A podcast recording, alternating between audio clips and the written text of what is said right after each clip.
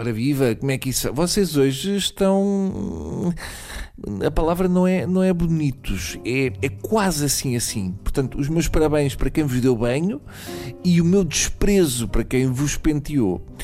Pronto, chegamos ao cúmulo do ridículo. Agora temos viagens de finalistas filmadas pelas televisões. Ao que nós chegamos, vai um jovem daqui para um sítio asqueroso e deprimente em Espanha, para ninguém ver as figuras que anda a fazer na viagem de finalistas, e leva com diretos das televisões. Filmam tudo bêbado a cantar e aos beijos na boca. Por cada direto daqueles, acabam sem namoros. É impressionante. A TVI anda de tal modo em reportagem que já não se pode ir ao Gregório sem ser entrevistado. Depois ainda se queixam que o Facebook não respeita a nossa privacidade. Imaginem se alguém tivesse filmado as nossas despedidas de solteiro e as imagens passassem no noticiário das oito. Era o fim de metade dos casamentos. No ano teríamos poupado toneladas de arroz atiradas à porta da igreja e matávamos a fome em África e metade do Fernando Mendes. Reparem, foram montadas mais de 1800 câmaras de vigilância, ao que se juntam 150 seguranças, polícias e 200 monitores espalhados por Marina Dor para garantir segurança dos 7 mil jovens portugueses que se deslocam na viagem de finalistas para aquele destino espanhol. Eu acho que é mais para garantir a segurança do destino. Mas parabéns, porque se o Banco de Portugal tomasse este tipo de medidas, nunca teria havido o caso BES, BPN ou Banif. 1800 câmaras, fora as dos telemóveis dos finalistas, portanto eu imagino o deboche que vai ser de nudes no Insta.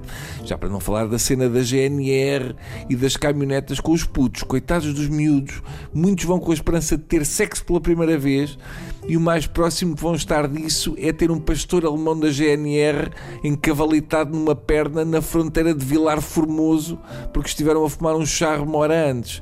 Eu acho que os GNRs não podem ver finalistas porque é dor de cotovelo e acho que também deviam tirar os preservativos aos miúdos, não vai haver algum com sabor a cannabis. Assim ficava só o álcool que a GNR acha que faz bem. Ainda bem que o meu filhado levou a ganza escondida no garrafão de tinto, senão estava tramado.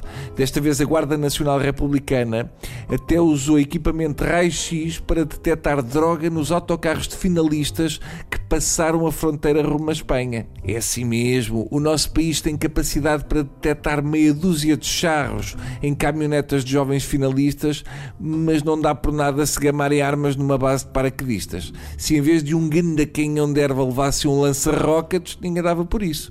É assim que estamos. A GNR usa aparelhos de raio X para detectar AX nas viagens de jovens finalistas, mas para fazer uma radiografia no hospital público, muitas vezes vamos para a lista de espera. Agora atenção, miúdos em viagens de finalistas, fiquem com um conselho do tio Nogueira. Divirtam-se porque o regresso de caminhoneta de ressaca e depois termos curtido com a missa ou o Mr. Acne da turma já por si não é fácil. Está bem? Bom regresso e muito bilis para todos.